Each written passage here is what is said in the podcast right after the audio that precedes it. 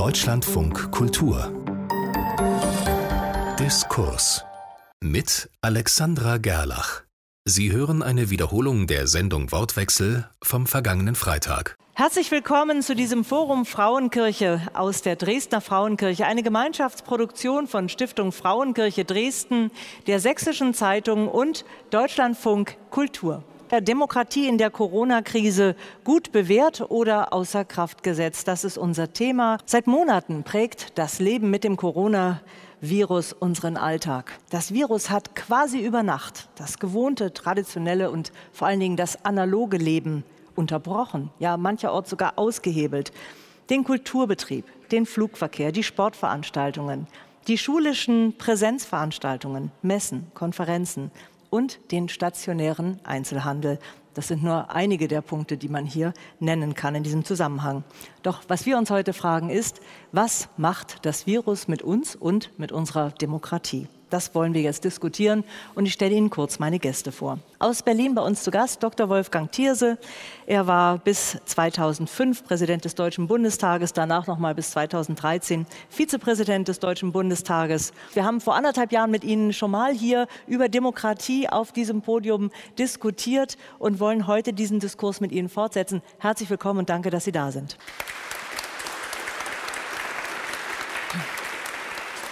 Zu Gast ist Dr. Anna Delius. Sie ist Historikerin und Sozialwissenschaftlerin, arbeitet in der gemeinnützigen Hertie-Stiftung in Berlin und ist dort vor allen Dingen mit der Mitarbeit in Projekten des Arbeitsbereichs Demokratie stärken beschäftigt. Herzlich willkommen und schön, dass Sie da sind. Vielen Dank.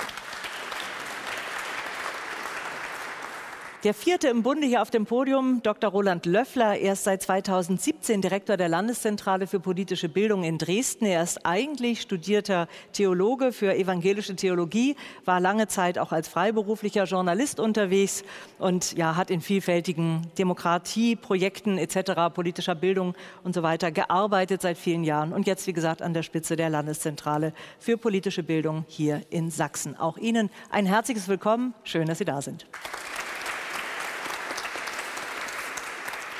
Die Frage des Abends ist, was hat das Virus mit unserer Demokratie gemacht? Herr Dr. Thierse, wie würden Sie das beantworten? Hat es was gemacht? Hat es was verändert? Es hat manches kenntlich gemacht, was wir vielleicht übersehen haben. Ich glaube nicht, dass der Satz stimmt, dass unsere Demokratie in Gefahr ist. Aber es gibt Gefährdungen für sie. Das ist ein feiner Unterschied. Und wenn ich das richtig sehe, zählt zu den Gefährdungen eine eigentümliche Spaltung oder Pluralspaltungen unserer Gesellschaft nämlich zum Beispiel Spaltung in der Wahrnehmung von Realität. Da gibt es Leute, die glauben, das alles sei eine Verschwörung, das sei alles Übertreibungen, das sei alles böswillig von oben, eine Art von Diktatur, die da sichtbar wird. Aber die große Mehrheit der Menschen sagt, das ist ganz vernünftig, was da passiert. Über 80 Prozent der Deutschen stimmt der Politik in dieser Frage zu. Ich kann mich nicht erinnern, in den letzten 30 Jahren eine solche Zustimmung zu einem politischen Thema gesehen zu haben. Also schon deshalb glaube ich nicht, dass unsere Demokratie in Gefahr ist. Aber ich will noch etwas Zweites nennen.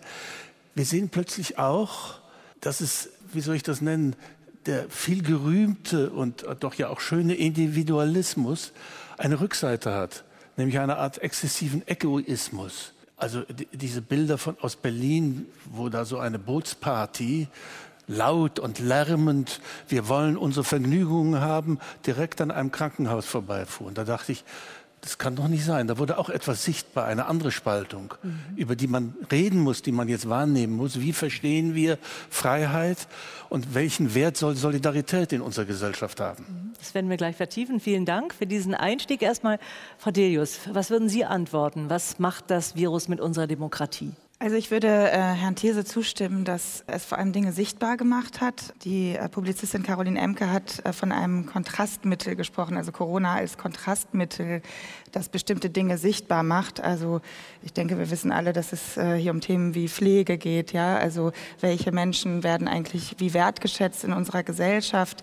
Welche Menschen sind systemrelevant? Was bedeutet das überhaupt? Aber positiv gesehen würde ich sagen, dass Corona auch wie ein Katalysator für Demokratiediskurse funktioniert hat. Also allein, dass wir jetzt hier darüber sprechen, was das mit uns macht.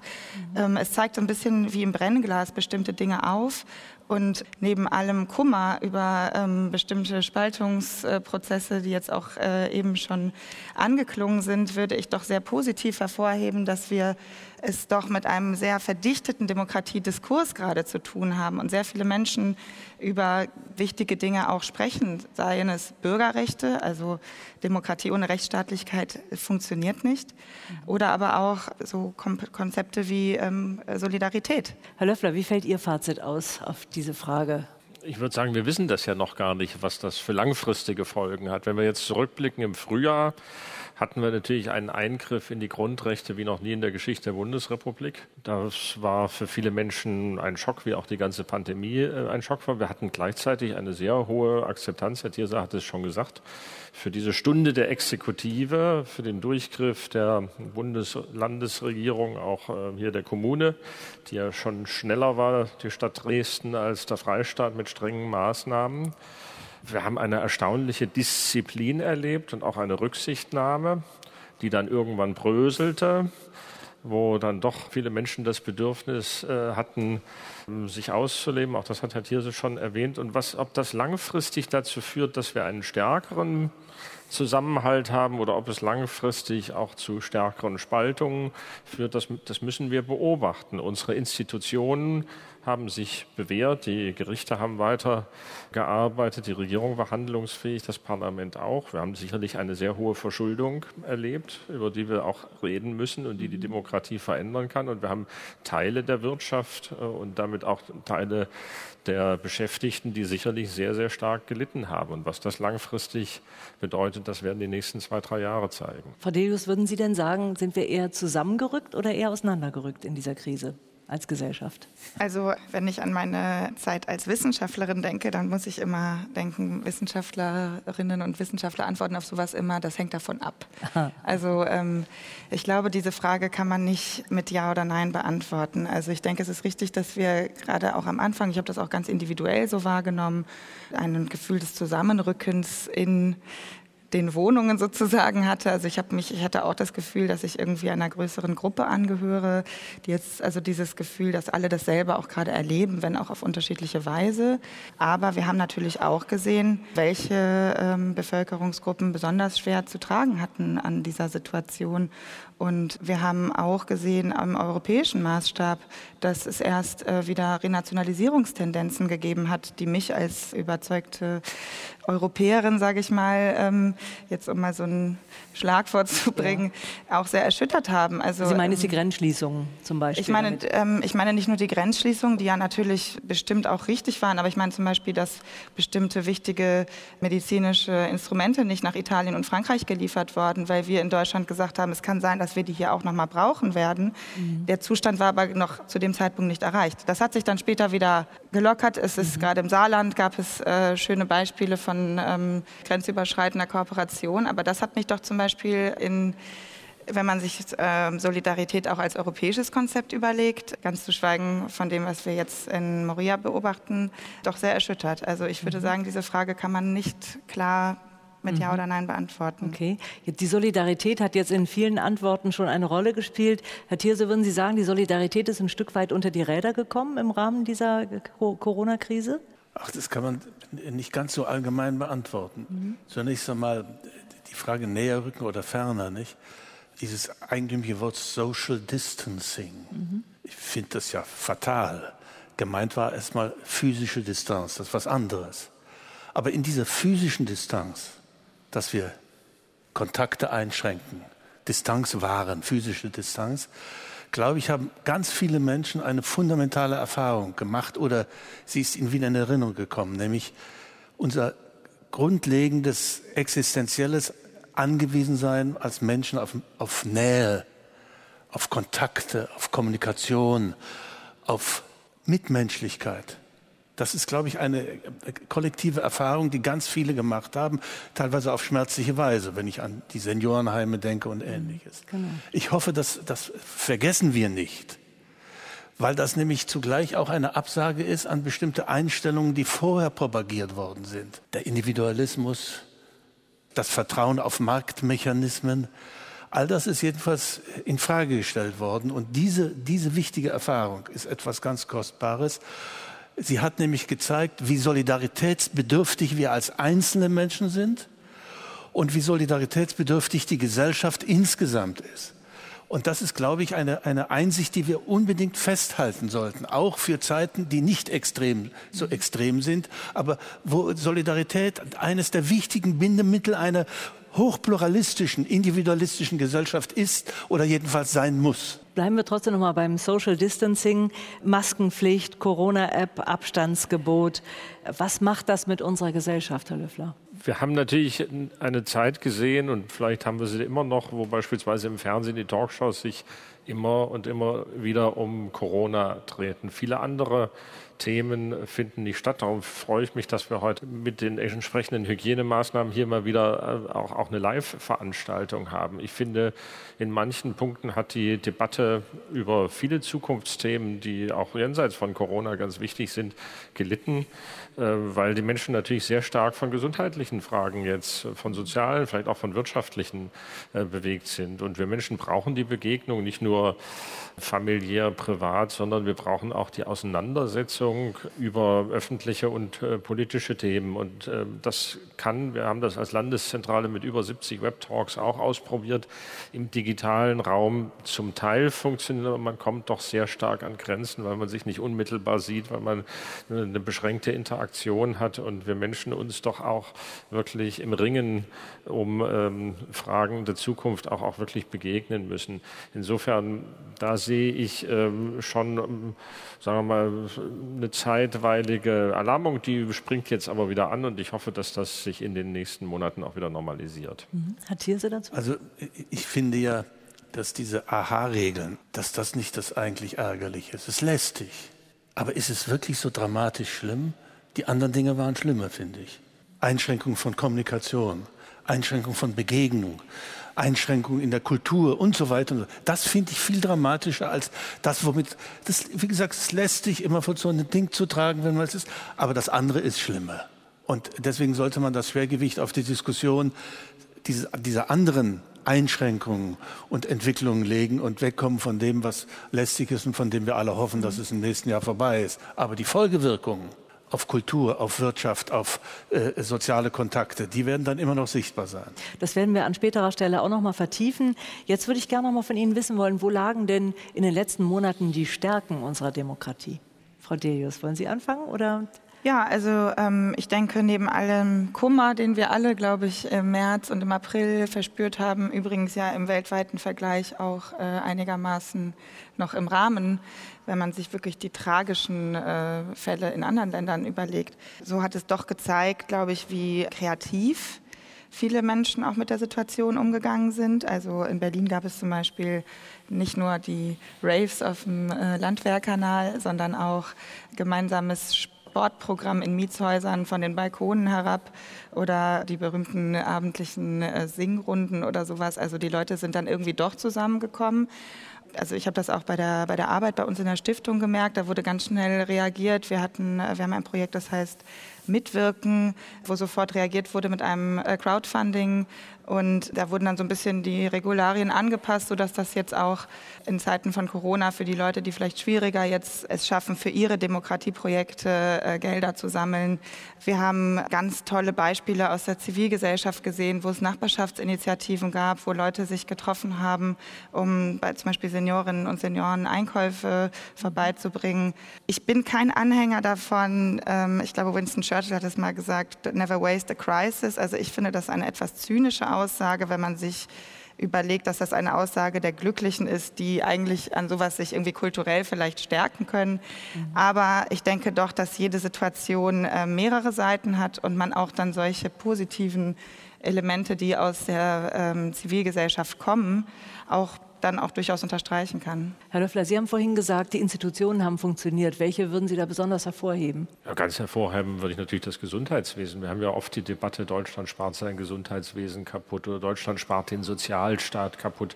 Die Krise hat gezeigt, dass das nicht stimmt. Wir haben auch das zweitteuerste Gesundheitssystem der Welt Das teuerste haben die Amerikaner, was aber komplett anders funktioniert und was in der Krise nicht gut funktioniert hat. Und unser breiter Ansatz äh, hat sich bewährt mit vielen ganz wunderbar engagierten Ärzten und Krankenschwestern, aber auch eben mit der Versorgung in der Fläche. Wir müssen uns mal klar machen, hier kurz vor Polen, wir haben in Sachsen, wir haben in Sachsen genauso viel Intensivbetten wie ganz Polen.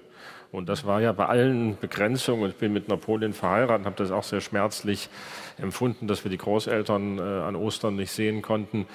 Sachsen hat ja auch viele Menschen, gerade aus Niederschlesien, rübergeholt und, und versorgt. Also wir sind da ähm, gut aufgestellt. Und warum sind wir gut aufgestellt? Einerseits, weil wir einen bestimmten systemischen Ansatz haben, aber wir können auch sehr dankbar sein. Wir haben die zehn wirtschaftlich stärksten Jahre in der deutschen Geschichte hinter uns. Und damit hatten wir auch, auch Geld zur Verfügung, was andere europäische Länder vielleicht so nicht hatten und konnten ähm, investieren. Also das sind Beispiele, wo ich denke, da ist die Demokratie oder mit ihr ein Teilsystem unseres Staates doch gut durch den Stresstest gekommen. Wenn ich da kurz auch einhaken darf, es hat ja auch gezeigt, dass Demokratien viel besser mit dieser Krise klargekommen sind als nichtdemokratische Gesellschaften. Und um nochmal auf Ihre Eingangsfrage ähm, auch zu sprechen zu kommen, was bedeutet das für die Demokratie? Eigentlich ist es ein, ein äh, sehr gutes Zeugnis für die Demokratie auch. Mhm ich denke zum Beispiel jetzt an die USA. Ähm, in der Demokratie, das haben uns auch die Demokratisierungsbewegungen in Mittelosteuropa, Sie haben gerade Polen erwähnt, hier in Dresden, Tschechien ist um die Ecke, die ähm, tschechischen Dissidentinnen und Dissidenten haben damals immer vom, von der Wahrheit gesprochen. Ja, in Amerika wird gerade sehr viel auch Unwahrheit verbreitet. Mhm. Da sieht man auch mal, wie wichtig eine offene Debatte für die Demokratie ist, dass wir frei und ohne Angst über Dinge sprechen können und ähm, wenn dann zum Beispiel von der Regierung bestimmte Dinge verheimlicht werden, also nicht die Wahrheit gesagt wird, dann sehen wir jetzt an den hohen Zahlen, was das zur Folge haben kann. Mhm. Und ähm, deshalb ist das, glaube ich, auch einfach ein ganz wichtiger Punkt zu sehen, dass wir sehen, wir sind erfolgreich, weil wir demokratisch sind. Ich möchte noch schnell ein Zitat mit einführen jetzt in die Debatte. Und zwar der Journalist Gabor Steingart hat in seinem neuen Buch mit dem Titel Die unbequeme Wahrheit geschrieben, wir waren gemeinsam allein. Inmitten unserer Wohnquartiere hat man uns isoliert isoliert. Ängstlich sind wir einander auf der Straße ausgewichen. Politisch waren wir auf stumm geschaltet. Herr Thierse, stimmt das? Also das ist blanker Unsinn. Das ist blanker Unsinn. Ich will noch mal auf Ihre Demokratiefrage im eigentlichen Sinne eingehen. Ja. Da zeigt sich, dass Ihre Schwäche zugleich Ihre Stärke ist. Wir leben in einer sogenannten Mehrebenendemokratie. Bund, Länder, Kommune und eigentlich umgekehrt Kommune, Länder, Bund. Und auf all diesen Ebenen wird gestritten, ausgehandelt, werden Maßnahmen getroffen. Das ist zeitraubend, da gibt es Meinungsverschiedenheiten, das kostet Nerven, das äh, erzeugt die Ungeduld, nur gerade in kritischen Zeiten. Aber es ist zugleich eine Stärke, weil dort differenziert reagiert werden kann. Nicht überall sind, selbst in Corona-Zeiten, die Verhältnisse gleich. Es ist schon ein Unterschied, ob man in Mecklenburg-Vorpommern oder in Bayern lebt, wenn man die Zahl der Fälle kriegt. Also muss man auch unterschiedlich reagieren. Aber wie gesagt, das kostet gelegentlich Nerven. Aber es ist zugleich diese scheinbare Schwäche das All oder Umständlichkeit ist zugleich eine Stärke, das hat sich da auch erwiesen. Mhm. Aber bezogen, wir sind stumm gestaltet worden, ich höre das immerfort, dass äh, zu wenig erklärt wird, dass zu wenig diskutiert wird. Ich kann mich kaum retten vor Informationen. Mhm. Jeden Abend immerfort Sondersendungen im Fernsehen, mhm. im Radio in keiner Talkshow konnte man dem Thema entrinnen. Entrinnen. Es gab da auch hinreichend Streit und so weiter. Also zu sagen, es wurde nicht genügend kommuniziert, da sage ich ihr, die müssen die Augen und Ohren zugehalten haben. Dass man dann immer noch nicht als Bürger, als Betroffener mit allem einverstanden sein muss, das ist klar in einer freien Gesellschaft, wo es auch übrigens unterschiedliche Betroffenheiten gibt. Aber diese Behauptung, wir seien stumm gestellt worden, die halte ich für irreführend. Jetzt habe ich so geguckt. Äh, ich, ich musste gerade lachen, weil er hat ja offenbar in der, Zeit, in der Zeit auch die Zeit gefunden, dieses Buch zu schreiben und sich äh, durchaus mitzuteilen. Aber ähm, ja, also ich pflichte Ihnen da natürlich sehr bei. Ähm, also gerade dieses, also schon im 19. Jahrhundert wurde ja Demokratie als äh, Plapperstube und sowas verschrien. Und dieses mühsame Ausdiskutieren das ist eben etwas, das kostet Zeit, das ist anstrengend, ja, das ähm, ist etwas, äh, das wir vielleicht auch ähm, nicht mehr so achten als Gesellschaft. Also das ist etwas, wir haben zum Beispiel ähm, den Jugendwettbewerb Jugend debattiert bei der Hertie Stiftung. Da wird es eigentlich von Grund Grund auf trainiert, andere Meinungen auszuhalten, den Leuten zuzuhören. Bei uns sagen wir immer, eigentlich müsste es nicht nur Jugend debattiert geben, sondern eigentlich auch Senioren debattieren oder mhm. mittelalte Leute debattieren oder ähm, jemand anders debattiert, weil da wird eigentlich genau trainiert, äh, worauf es ankommt. Äh, heute wurde der neue Bericht des äh, Ostbeauftragten der Bundesregierung vorgelegt. Und da gab es ähm, Zahlen, die nicht so schön waren für den Osten. Ich suche das hier gerade raus. Und zwar, ich zitiere mal aus einem Artikel von der Tagesschau. Sorgen bereitet den Politikern die geringere Zustimmung zur Demokratie und ihren Institutionen in Ostdeutschland, während im Westen 91 Prozent der Menschen die Demokratie für die beste Staatsform halten, sehen das im Osten nur 78 Prozent der Befragten so. Ist also eine Zahl von heute. Herr Löffler, wie deuten Sie das, dass das so ist? Sind das Versäumnisse in der politischen Bildung oder braucht es einfach mehr Zeit, dass man diese ganzen Prozesse, die so aufwendig sind, wie wir es gerade gehört haben, verinnerlicht werden oder akzeptiert werden? Was müssen wir daraus sehen? Wir machen ja hier in Sachsen auch eine Umfrage, den Sachsen-Monitor jedes Jahr oder bald jedes zweite Jahr. Da haben wir deutlich höhere Zustimmungswerte zur Demokratie. Wir haben aber dann eher so Werte um 60 äh, Prozent, was die Umsetzung bestimmter demokratischer Prämissen angeht. Wir haben zum Beispiel hier auch eine große Skepsis gegenüber Gerichten. Wir haben in anderen Umfragen, das ist auch bekannt, sehr viele Vorurteile bis hin äh, Rassismus. Ähm, aber dass die Menschen in Ostdeutschland jetzt ähm, auch wenn die Zahl jetzt bei 68 liegt, so, so, generell die Demokratie an sich ablehnen, das, das würde ich aus den anderen Umfragen, die ich kenne, ähm, so nicht teilen. Es gibt mhm. eine Enttäuschung darüber. Die Diskussion haben wir ja hier, auch hier in der Frauenkirche, an anderen Orten schon oft geführt, dass die Erwartungen, die mit der Vereinigung gekommen sind, so nicht erfüllt worden sind. Es gibt viele Leute, die sind darüber sehr verärgert, manche sind tief verletzt, manche wenden sich auch ab. Es gibt ähm, eher ein großes Misstrauen, sehr großes sogar gegenüber Parteien und Politikern. Die Wahlbeteiligung war rückläufig, jetzt bei der letzten Landtagswahl hier in Sachsen wieder ansteigend. Und ich glaube nicht, dass die Menschen der Demokratie misstrauen, aber sie haben nicht so ein Vertrauen, dass die Demokratie die Probleme so löst, wie sie sich das vorstellen. Das hat, wie gesagt, historische, soziologische Gründe, aber nun muss man natürlich auch sagen, die Demokratie kann nicht, oder Politik kann natürlich auch nicht jeden Wunsch erfüllen. Und das sind sicherlich auch Fragen der politischen Kultur, wie man miteinander auch Konflikte austrägt und dann zu Lösungen kommt, die einigermaßen tragfähig sind. Mhm. Aber es gibt natürlich auch andere Sachen, legen hier in Sachsen etwa die Verwaltung auch bestimmte Gesetze zu eng aus und fühlen sich dadurch manche Menschen brüskiert und, und bekommen vielleicht dann eher sehr viel schlechte Erfahrungen mit, mit, mit Verwaltung, mit öffentlichen Stellen und das mhm. führt dann mitunter auch zu Distanz. Nun haben wir im Moment hohe Zustimmungswerte für die Regierung an sich, auch anhaltend. 78 Prozent im Osten ja, haben ja, Vertrauen in die Demokratie. Das ist aber doch einiges weniger als die 91 Prozent im Westen. Ja, trotzdem ist es ja nur ein relativer Unterschied.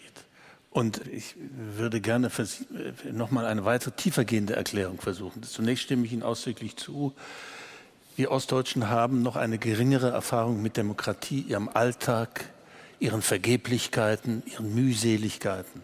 Ich sage das immer, wir haben noch weniger demokratische Hornhaut. Ja? Also wir sind noch nicht so, so enttäuschungsfest, denn Demokratie ist auch eine Veranstaltung, äh, wo es nicht nur Siege gibt, sondern auch Enttäuschungen. Das, das Weitere ist, Sie haben das schon angesprochen, ich glaube auch, dass es aus DDR-Zeiten und aus 89, 90 falsche Erwartungen gab an die Wunder, die Demokratie verbringt. Das hat natürlich auch mit, mit den Versprechungen zu tun. Helmut Kohl, man erinnert sich. Und je größer die Versprechungen und je größer die Bereitschaft, glauben zu wollen, ich sage das ohne Vorwurf, glauben zu wollen, umso größer ist auch immer die Enttäuschung und die Enttäuschbarkeit. Das kann man sehen, wenn man die Wahlen in Ostdeutschland sieht. Erst hat man die Erwartungen und Hoffnungen zur CDU getragen, dann zur SPD, dann äh, zur Linkspartei und, oder, oder zur AfD, aber immer nur in Teilen. Also das will ich in Erinnerung rufen. Und dann vor allem, was mir wichtig ist. Wir sind mitten jetzt auch vor Corona, mitten in Zeiten dramatischer Veränderungen.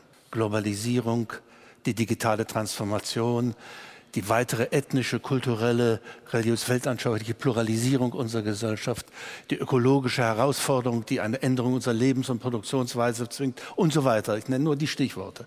Dramatische Veränderungen.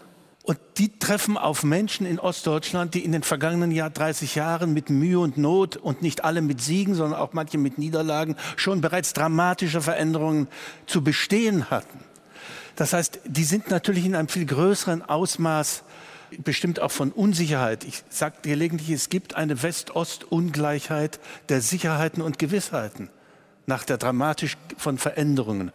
Und dann sage ich voller Verständnis, Menschen, die solche Unsicherheitserfahrungen gemacht haben, solche schmerzlichen Umbruchserfahrungen, die sind natürlich empfänglicher für einfache Botschaften. Deren Bedürfnis nach einfachen Antworten, nach Schuldzuweisung, nach den schnellen Lösungen, ja nach Erlösung, ist viel größer. Und das ist die Stunde der Populisten. Ich glaube, das muss man äh, auch wissen, um ein bisschen diesen relativen Unterschied zu erklären. Mhm. Also, wir haben noch weniger demokratische Hornheit, noch weniger Enttäuschungsfestigkeit.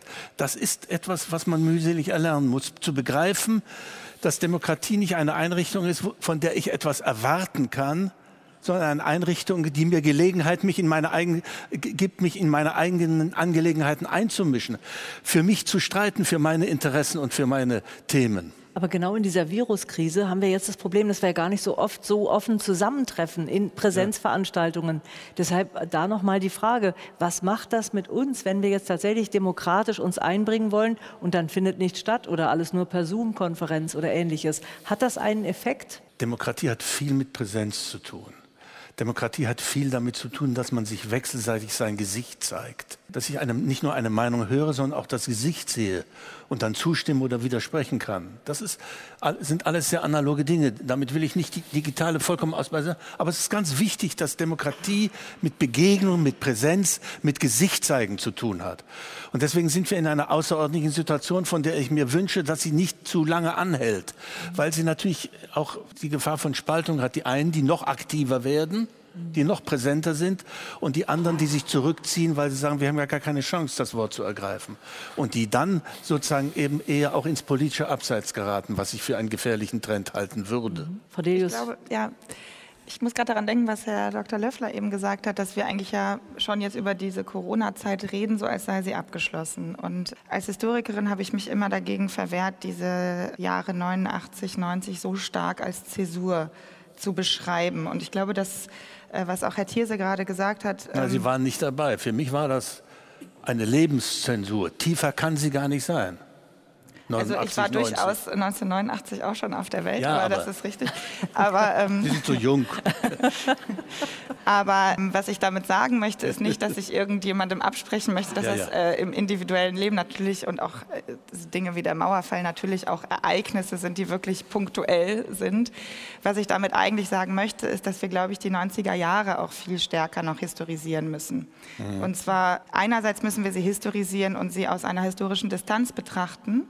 Andererseits müssen wir sie aber auch noch zu diesem Transformationsprozess hinzurechnen und vielleicht auch die Nullerjahre und vielleicht auch jetzt die Zeit.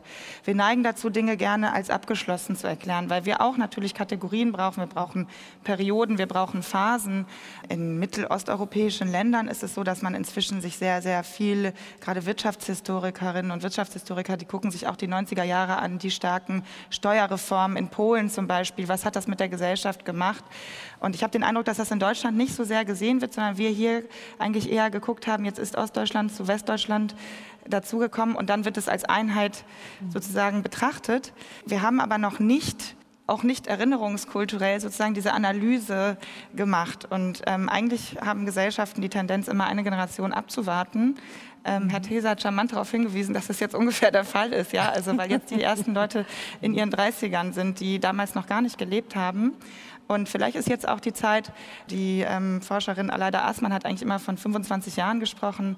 Vielleicht ist das jetzt die Zeit, wo wir auch noch mal ein bisschen mehr in die Analyse davon gehen, warum wir bestimmte soziologische und historische aber, äh, Strukturen haben. Aber ich wünsche mir sehr, dass das nicht nur eine Sache der Historiker ist. Ich weiß nicht, ob Sie mir widersprechen. Mein Eindruck ist, dass die Erlebnisgeneration, wir Ostdeutschen, viel zu wenig uns darüber verständigen, was war unser Leben vorher? Was bedeutet der Umbruch? Was, was ist da passiert? Was hat sich geändert im Positiven wie im Negativen? Also dieses Gespräch auch den, mit, mit, den, mit den jüngeren Leuten. Ich glaube, da ist so eine Mischung aus Selbstmitleid, Abwehr, Beschweigen, Manche pflegen den Opferdiskurs. Wir sind kolonisiert worden, übernommen worden. Also ich glaube, das, das ist nicht nur eine Sache der Historiker, sondern des Gesprächs äh, zwischen den Ostdeutschen und zwischen Ost- und Westdeutschen und zwischen Generationen. Das, das glaube ich, ist notwendig. 30 mhm. Jahre danach, wo, wo, wo, wo, wo, nicht mehr alle Wunden gleich schmerzen, aber trotzdem immer noch nicht ganz vernarbt sind. Ich, ich versuche mal die Kurve als ähm, einer, der in der Generation jetzt zwischen Ihnen steht, jetzt nochmal sozusagen aus, aus der Frage, wie, wie können wir hier die Situation im Osten deuten, mit Corona zu verbinden. Ich würde Ihnen natürlich in einem Punkt ein bisschen widersprechen. Ich finde, äh, und zwar eine Frage, die vorhin kam, ob wir, ob wir zu lange geschwiegen haben. Ich fand jetzt in der Corona-Pandemie gab es auch Phasen. Also ich fand die ersten vier, fünf, sechs Wochen so bis ungefähr Ostern, da war mir die Zivilgesellschaft zu schweigsam, auch hier in, im Ostdeutschland. Und ähm, damit kommen wir nochmal zu so einem Schlüsselproblem. Was mich beschäftigt, da sind wir, glaube ich, wieder einer Meinung. Ich finde, wir haben sowas wie eine nervöse Mitte der Gesellschaft. Und wir Deutschen, wir wollen immer in der Mitte der Gesellschaft sein. Und hier im Osten haben wir Menschen, die sehr viele Transformationserfahrungen gemacht haben. Und dann kommt die Finanzkrise und die Eurokrise und die Flüchtlingskrise und jetzt Corona. Und das macht die Menschen nervös. Und die Mitte hat eigentlich immer das Ziel, dass es Stabilität gibt. Um Stabilität zu vermitteln, braucht es aber auch Menschen, Persönlichkeiten, Persönlichkeiten des öffentlichen Lebens aus der Mitte der Gesellschaft, die Position beziehen. Und das hat mir gefehlt. Und wenn wir hier in der Kirche sind, nenne ich mal ganz besonders die Bischöfe. Mhm. Mich hat das sehr geschmerzt, dass wir Ostern keine Gottesdienste gefeiert haben. Das finde ich gehört zum Kernbestand des Christentums. Und wenn wir sehen, wie wir hier alle weit in einem Haus, das 1600 Plätze füllt, sitzen können, das habe ich ehrlich gesagt nicht verstanden. Und das finde ich ist auch eine Frage, nicht nur Ostdeutschland, aber vielleicht jetzt speziell, weil wir hier in Dresden sind. Wo sind die Figuren der gesellschaftlichen Mitte, die dann auch mal kritische Fragen stellen, die alternative Szenarien entwickeln, damit eben nicht, was Sie beide gesagt haben, am Ende Verschwörungstheoretiker und Rechtspopulisten dann die kritischen Debatten vor sich hertreiben. Und, und das hat sich nach Ostern, dann hat sich die Diskussion verändert. Aber da gab es eine Phase, da haben sie nichts gehört. Da sind die Bischöfe schön in ihre Digitalandachten gegangen. Und das fand ich äh, ehrlich gesagt eine gewisse Schwäche. Ich verstehe, ich verstehe den Vorwurf, aber ich bitte um Verständnis. Also in diesen ersten sechs Wochen, wo ich ihr, Ihre Wahrnehmung teile, haben wir doch kollektiv gewissermaßen einen Schock erlebt. Die Bilder aus Bergamo. Ohne die Bilder aus Bergamo hätte es überhaupt nicht an, an, an, an solche Maßnahmen gegeben, eine solche politische Entschlossenheit. Das betraf alle gleichermaßen. Erster Punkt. Zweiter Punkt, weil Sie sagen, die Persönlichkeiten, die über Alternativen denken. Wir sind bei, bei diesem Thema in einer ganz anderen Situation als sonst bei politischen Themen. Hier ist Politik und öffentliche Meinung in einem Ausmaß angewiesen auf wissenschaftliche Expertise, wie es die sonst nicht gilt. Das ist okay. Nein, ist okay, nein, aber, das, ist, ist, nein, aber damit ist klar, es macht doch keinen Sinn, wenn ich zum Beispiel hingegangen wäre und vollmundig irgendetwas Gegenteiliges gesagt habe zu den Herren Drosten, Streeck und anderes. Da hätten die Leute gesagt, der spinnt doch, der hat doch keine Ahnung das ist, das ist ein neuartiges Phänomen, dass gewissermaßen die, die Wissenschaftler in die Rolle von politischen Aposteln beinahe geraten sind. Das hat sich inzwischen wieder normalisiert, weil wir nun auch sehen, Wissenschaftler sind nicht selber derselben Meinung. Es gibt einen Erkenntnisprozess, das ist wie in der Demokratie. Gestern haben sie das gefunden, herausgefunden, heute ist es was anderes, also muss man auch was anderes tun. Aber das war zunächst einmal nicht der Fall. Das ist sozusagen die erste Runde Deswegen sage ich, bitte ich um Verständnis, dass sozusagen äh, aus der Zivilgesellschaft oder von Einzelpersönlichkeiten nicht so leicht vollmundier Alternativen artikuliert werden können. Okay, da, da, sind wir einer Meinung. Ich bin auch nicht der bessere Drosten, ich bin kein Mediziner und ja, ja. ich weiß nicht, wie Infektionen funktionieren. Da will ich mich auch nicht einmischen. Aber was ich meine mit dieser zeitweiligen Schweigsamkeit, Kirche ist jetzt ein Beispiel. Das andere ist, wo ich auch staunend zugeschaut habe, sagen wir es mal so, die enorme Verschuldung. Da hätten wir ja sonst Debatten gehabt ohne Ende über Monate. Gut, da kann man sagen, es ist die Stunde der Exekutive, die Exekutive muss handeln, aber das sind dann doch Fragen, da, da sind wir doch alle als Gesellschaft, alle Teilgruppen, auch Individuen betroffen. So, und äh, das hat mich zumindest äh, erstaunt, wie das äh, möglich ist, was viele Jahre für viele andere relevante politische Themen, die wir ja in der ersten Runde angedeutet ja. haben, niemals möglich gewesen wäre. Aber, aber entschuldigen Sie, es gab auch vor noch nie einen solchen extremen Handlungsbedarf, den faktischen wirtschaftlichen Zusammenbruch. dass Leute millionenfach in Kurzarbeit gingen. Also das muss man doch alles finanzieren. Da kann doch Staat nicht sagen, die schwarze Null ist die, das Allerheiligste. Nein, da muss man das genaue Gegenteil tun. Und da finde ich, das ist eine große Leistung, die Lernfähigkeit von Politik auf eine extreme Herausforderung, auch radikal und entschlossen zu reagieren, im vollen Bewusstsein, dass man das auch wieder einholen wird müssen. Aber dann zu sagen, ganz sanft reagieren, abwarten, wie es geht. Die Opfer hätten die Menschen zahlen müssen. Ist sicherlich richtig, es gab keine Blaupause für das Vorgehen in dieser Krise. Das hatte niemand erlebt. Nichtsdestotrotz, wenn wir auf die letzten Entwicklungen gucken, gerade im wirtschaftlichen Bereich, der Staat wird zunehmend jetzt zum Unternehmer, steigt ein in Großunternehmen, stützt die mit sehr viel Geld. Die Lufthansa ist nur ein Beispiel davon. Das ist ja so vom Grundgesetz nicht vorgesehen. Entschuldigen Sie, das Grundgesetz sagt darüber nicht. Das Grundgesetz sagt nichts über die Wirtschaftsform. Wir haben nur gelernt in dieser Krise, dass auch unsere Wirtschaft, dass auch unser gesellschaftliches Leben und individuelles Leben extrem staatsbedürftig ist. Der funktionierende Sozialstaat. Da haben wir begriffen, wie bedürftig wir dieser organisierten Solidarität sind, die der Sozialstaat darstellt. Dass es einen Staat gibt, der regelt, ein Staat, der schützt, im Grundgesetz steht die Schutzpflicht des Staates für das Leben und die Gesundheit seiner Bürger. Da steht das Grundrecht auf Freiheit, ein Abwehrrecht gegen einen totalitären Staat, aber es steht im Grundgesetz auch die Pflicht des Staates, die, seine Bürger zu schützen, ihr Leben zu schützen und ihre Gesundheit. Und dem ist dieser Staat nachgekommen. Offensichtlich viel besser als wenn, äh, andere Staaten, wenn man nach Brasilien, USA oder sonst wohin guckt. Frau Delius, mit welchen Gefühlen schauen Sie, und ich schaue jetzt auf Sie, weil Sie die Jüngste sind hier in der Runde, ich sage es dann auch nicht mehr, mit, welcher, mit welchen Gefühlen schauen Sie jetzt auf diese Verschuldung, die da angehäuft wird? Es gibt ja gute Gründe dafür, aber was geht Ihnen da durch den Kopf? Das sind ja Lasten, die auch später abgetragen werden müssen. Ja, also das ist natürlich etwas, was einen sehr besorgt, besorgt stimmt. Und es ist ja nun so, dass meine Generation sowieso schon einigermaßen sorgenvoll auf die eigene Rente ähm, blickt, im Unterschied zu der sogenannten Boomer-Generation. Äh, also die geburtenstarken äh, Jahrgänge, vor allem aus der Bundesrepublik, also im Westdeutschland. Mich macht das ähm, sehr betroffen weil, ähm, oder besorgt, weil es einfach so, so viele Menschen betrifft und wir das jetzt, wie Herr Löffler richtig gesagt hat, ja noch gar nicht absehen können.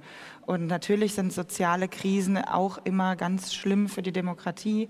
Ich mache mir in vielen Themen natürlich Sorgen, aber ich sehe auch naja, wir haben sehr starke Zustimmungsraten. Also ich möchte auch nochmal das Positive nennen. Und das, mhm. ähm, ja, der Name Drosten ist schon gefallen. Also dass eine halbe Republik jeden Abend den Podcast von Professor Drosten sich angehört hat, das ist doch eigentlich toll auch für eine Transparenz von Wissenschaftlichkeit.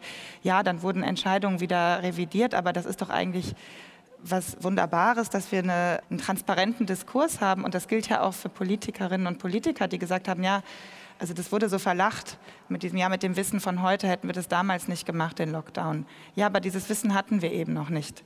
Das finde ich ist was ganz Wichtiges, dass wir auch eine Öffentlichkeit trotzdem gehabt haben, in der bestimmte Dinge diskutiert worden. Und naja, also natürlich blicke ich mit äh, absoluter Sorge auf, auf diese sozialen ähm, Prozesse, die da passieren. Aber ja, also ich bin keine Wirtschaftspolitikerin, also mhm. ähm, ja, wir haben gar keinen Wirtschaftspolitiker also, hier, deshalb können wir es gar nicht weiter. Ich will nur noch mal einwerfen, wir sollten das mit dem Schuldenmythos auch nicht übertreiben. Die deutsche Wirtschaft ist erstaunlich stark. Und ich bin ziemlich sicher, dass wir ein paar, einige Jahre brauchen, um die Schulden wieder abzusenken und abzuzahlen. Aber dass wir jetzt investieren in Arbeitskraft, in Unternehmen, dass sie weiter existieren, in Infrastruktur, das ist alles auch zukunftsorientiert. Also ich will damit nichts kleinreden, aber man soll auch nicht einen negativen Mythos daraus machen. Nein, das habe ich auch nicht gesagt. Nein, ich, ich, ich, ich habe nur, gesagt, hab nur gesagt, ich finde, Schulden sind schon ein sehr sensibles Thema. Natürlich, der Ausgang der kann ja äh, ganz vielfältig äh, sein. Wir können diese Schulden, die wir aufgenommen haben, deshalb relativ gut managen, weil wir in den letzten fünf, sechs Jahren erhebliche Schulden abgebaut haben. So, wir fallen im Grunde auf ein Verschuldungsniveau von vor fünf, sechs, sieben, acht Jahren zurück. Das können wir dann gut managen, wenn wir wieder Wachstum produzieren. Wenn wir Wachstum produzieren, ist aber das, was am Anfang auch angeklungen ist, äh, dass wir über unsere neoliberale Wirtschaftsordnung und den Sozialstaat nachdenken, das wird so einlinig nicht funktionieren, weil wir natürlich innovative, wachstumsgetriebene Unternehmen und eine entsprechende Wirtschaft brauchen. Das ist das eine. Das zweite ist, es kann ja sogar sein, dass durch die enormen Fördermittel oder die günstigen Kredite, die die deutsche Wirtschaft bekommt, sie am Ende einer äh, der Corona-Gewinner sein wird, weil sie insgesamt sehr ähm, stark ähm, in Europa und weltweit dasteht. Und wenn das so ist, dann kommt ein, vielleicht ein ganz anderes Problem auf uns, aber vielleicht auch auf die europäischen Demokratien zu, dass wir noch mal stärker als schon in den letzten Jahren die europäischen Nachbarn überholen und damit ein Ungleichgewicht in Europa noch mal perpetuieren, was wir bereits jetzt haben. Was da denn Unbehagen der Nachbarn hervorführen Und das wird ein würde? Unbehagen der Nachbarn mhm. hervorführen, weil die zum Teil eben nicht innovative Unternehmen haben, die schnell sich umstellen und nach, nach vorne kommen. Aber man sieht, weil Sie den Vergleich anstellen, andere Staaten, demokratische Staaten, äh, die weniger Schulden aufnehmen, wo der Staat weniger eingreift, da ist die jetzige Katastrophe mit ihren Folgen erheblich größer. Auch so gesehen, der internationale Vergleich zeigt schon, dass es ziemlich vernünftig ist, was wir in Deutschland machen, dass man über die Folgen dann auch reden und handeln muss, wenn es soweit ist, das ist klar. Aber im Übrigen haben Sie recht mit dem Blick auf die anderen, aber der Blick auf die anderen darf ja nicht dazu führen, dass wir hier das Notwendige nicht tun bin ja äh, auch ein bisschen erstaunt darüber, dass diese Pandemiekrise gezeigt hat, unser Angewiesensein auf Familie und auf den Nationalstaat. Das ist ja sichtbar geworden. Die beiden funktionieren als Solidargemeinschaften, haben aufgefangen etc. Das wollen wir auch nicht vergessen, dass das der Nationalstaat, den wir eben nicht so schnell hinter uns lassen können, bei aller europäischen Gesinnung. Äh, Europa ist ein Bündnis von Nationalstaaten, gerade als, als nationaler Sozialstaat hat er wieder funktioniert. So wie übrigens bei der deutschen Einigung. Ich sage immer, die größte Leistung, politische Leistung der deutschen Einigung ist der Sozialstaat. Ja, 16 Millionen Ostdeutsche kamen in den bundesdeutschen Sozialstaat. Und der hat das verkraftet mit gewissen Problemen die dann zu Sozialstaatsreformen führen mussten. Aber das ist auch eine Leistung. Und wir sehen jetzt wieder, dass dieser Sozialstaat doch Leistungsfähigkeit ist. Es macht ihn sehr kostbar, gerade wenn ich, wenn ich in andere Länder blicke, China, äh, äh, Russland, äh, Indien, USA, Brasilien, was auch immer. Meine Damen und Herren, Sie hören das Forum Frauenkirche hier im Wortwechsel von Deutschlandfunk Kultur. Unser Thema heute Demokratie in der Corona-Krise. Gut bewährt oder außer Kraft gesetzt. Ja, und ich möchte noch mal gleich ansetzen und noch mal einen Schritt zurückgehen äh, in die ersten paar Minuten der Diskussion. Da war die Rede davon, die Demokratie war ja vorher auch schon gestresst, weil viele Themen unerledigt auf dem Tisch lagen. Äh, jetzt stellt sich doch die Frage, wir müssen die jetzt anpacken. Ein Thema wäre aus meiner Sicht Digitalisierung. Wir haben jetzt gemerkt, wie wichtig das ist, in so einem Ausnahmefall digital aufgestellt zu sein und haben dann sofort gesehen, das reicht alles gar nicht, was hier passiert ist. Und stellt sich doch die Frage, wie veränderungswillig sind wir denn überhaupt in dieser Gesellschaft? Frau Delius. Ja, bei dem Stichwort Digitalisierung muss ich daran denken, dass ich äh, in den letzten Monaten sehr viel mit Lehrerinnen und Lehrern gesprochen habe die an Schulen unterrichten in Deutschland, an ausgezeichneten Schulen, die nicht zum Abitur führen. Das, was man ähm, auch, also auch Haupt- und Realschulen zum Beispiel. Und mit denen habe ich sehr viel über diese Frage gesprochen, gibt es genug iPads für alle und irgendwie so. Und da ist nochmal klar geworden, dass die eigentlich diesen Moment sehr stark als, also wenn sie den Willen zur Veränderung ansprechen, mhm. sehr stark als ähm, ja, äh, Chance begreifen, eigentlich Bildung nochmal neu zu denken. Denn es geht eigentlich nicht nur darum, jetzt jedem Kind ein iPad zu geben, sondern über den sozialen Raum, Schule, Unterricht und welche sozialen, welche sozialen Effekte eigentlich Bildung hat. Dass Bildung eigentlich nicht nur etwas ist, was auf Leistung zielt. Zum Beispiel, wir haben ja sehr viel über die Abiturklassen gesprochen. Aber dass in Deutschland Digitalisierung dafür, dass wir so ein reiches Land sind, ähm, also das merkt man ja auch immer, wenn man äh, Herr Löffler hat ja gerade erwähnt, dass er häufiger in Polen ist. Ich bin auch häufiger in Polen. Äh, wenn man ähm, mit dem Berlin-Warschauer Express fährt, dann hat man noch äh, volles Internet bis in Frankfurt-Oder. Und ähm, sobald man durch Brandenburg tuckert und dann nach Berlin einfährt, kann man eigentlich seine mobilen Geräte eigentlich direkt wegpacken und sich wieder seiner Buchlektüre zuwenden. Und das ist doch sehr, ja schlecht das ist ja auch nicht schlecht. Ich habe sehr viele Bücher gelesen, auch, aber in, in deutschen Zügen. Aber ähm, eigentlich ist das ja nicht richtig. Und ich denke, das ist was, wenn, Sie, wenn wir jetzt diese ganzen Themen ansprechen, sprechen. Es wird ja auch häufig vorgeworfen, ich meine, wir sind jetzt auch, wir beide zumindest aus Berlin hier angereist, dass sich sehr viele Dinge auf die Hauptstadt konzentrieren, auf die Eliten, auf die Leute, die irgendwie mehr Glück gehabt haben. Das ist etwas, was in Deutschland wirklich zu kurz kommt, ist, dass wir in die Fläche reingehen. Dort auch, ob das jetzt Busse sind, die nicht nur alle fünf, sechs Stunden fahren, mhm. sondern dann auch dort natürlich mobiles Internet haben. Mhm. Und äh, wirtschaftspolitisch gesprochen ist das natürlich dann auch ein Standortfaktor, weil es gibt ja Unternehmen, die überhaupt ihre Arbeit nicht mehr machen können, weil sie bestimmte Telefonate mhm. nicht mehr führen können mit ähm, internationalen Kunden, weil die Bandbreite nicht reicht. Mhm. Wie wichtig, Herr Löffler, ist die Digitalisierung mit Blick auf eine weitere Demokratisierung und darauf Teilhabe zu ermöglichen für die Bürgerinnen und Bürger? Ja, das ist eine gar nicht so leichte Frage. Also die Digitalisierung kann auch zur Spaltung der Gesellschaft führen. Die, die eben schnelleren Zugang haben, die eine bessere Technik haben, vielleicht auch zwischen Jung und Alt, wobei es gibt ja auch die Silver-Server, die im hohen Alter schon sehr fit sind in digitalen Fragen, beispielsweise weil sie mit ihren Enkeln in einer anderen Stadt skypen wollen und sich plötzlich das auch alles selbst beibringen. Also die Digitalisierung kann ein Spaltungsfaktor in unserer Gesellschaft sein. Sie haben die Schulen angesprochen, also Sie haben die Unternehmen äh, angesprochen. Das sollten wir sehr genau beobachten. Die Digitalisierung ist äh, ein Teil der Modernisierung unseres Landes. Das ist ein Faktum, das können wir gar nicht wegreden. Wir haben ja sprunghafte Innovationen auch in Wirtschaft und Verwaltung in den letzten Wochen und Monaten ähm, gesehen. Aber die Digitalisierung ist jetzt auch nicht Hexerei und ein, und ein Zaubermittel. Also am Ende müssen die Kinder lernen und das heißt wiederholen und üben und üben. Und ob sie das mit einem Bleistift machen ähm, oder mit einem iPad, äh, das finde ich ist erstmal sekundär. Es gibt weiter Inhalte und es gibt Methoden und Formen und da kann man sicherlich drüber streiten, wo ist das ähm, hilfreich. Und insgesamt sind wir ja in Deutschland äh, im internationalen Vergleich so im Mittelfeld. Also die Skandinavier Mhm. USA, Singapur, Südkorea sind äh, uns da Meilen voraus. Dänemark will in diesem Jahr ja wirklich jeden an Breitband angeschlossen haben, haben schon 90 Prozent der Bürger mhm. geschafft.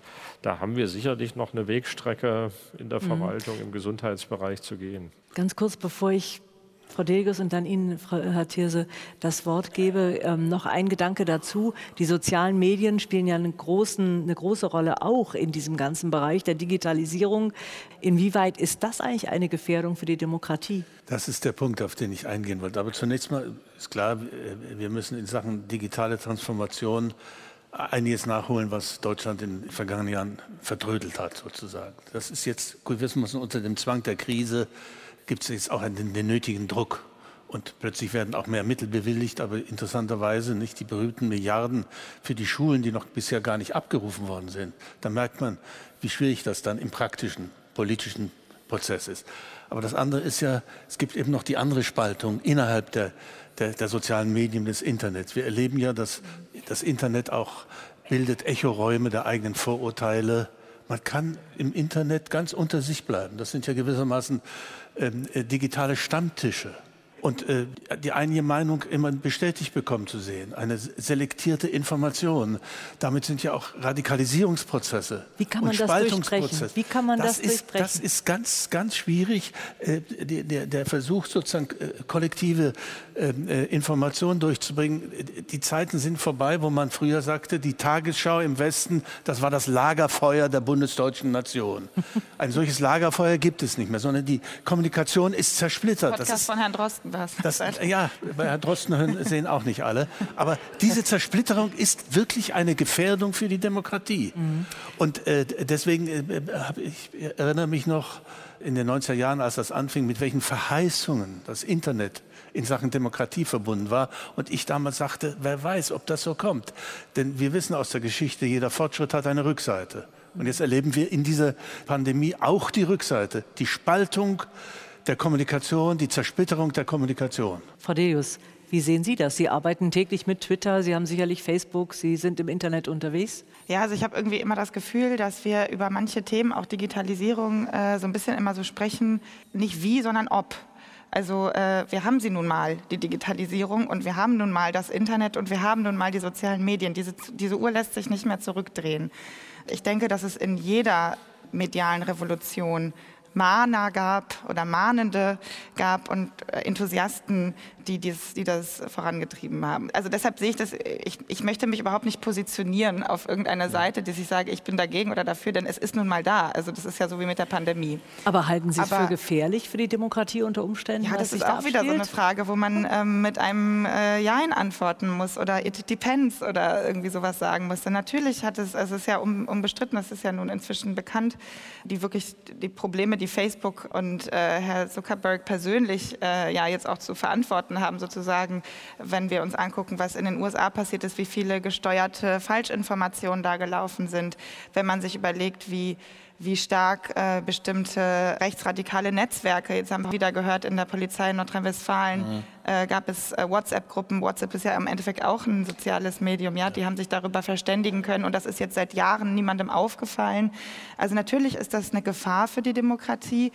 Sie haben jetzt selber Twitter angesprochen. Also ich persönlich ähm, habe das irgendwann mal privat angefangen zu nutzen. Denn was ich dort mache, ist vor allem mir Stimmen anhören und Dinge lesen von Leuten, von denen ich früher nie etwas gelesen hätte. Und äh, da sind zum Beispiel für mich Perspektiven von äh, zum Beispiel jungen Frauen, ähm, die eine migrantische Biografie haben, die ihre Sicht auf dieses Land zum Beispiel in Tweets dort verpacken. Das lese ich, das, äh, das bereichert mich ungemein diese Dinge zu lesen, die ich vorher in keiner Frankfurter Allgemein, in keiner Süddeutschen, in keinem Spiegel gelesen hätte, weil diese Leute einfach diese, und jetzt komme ich wieder zu Beteiligungskanälen, nicht gehabt hätten. Das heißt, dieses Demokratisch ist es ja nicht, dieses Internet. Es ist nur einfach da und alle können mitmachen. Das ist aber ja noch nicht Demokratie. Ja, ja.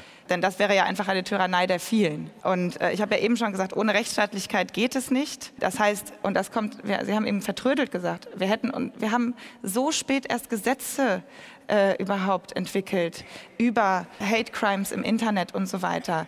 Mhm. Ähm, das ist teilweise erst in den letzten Jahren passiert. Das ist gerade noch im Fluss.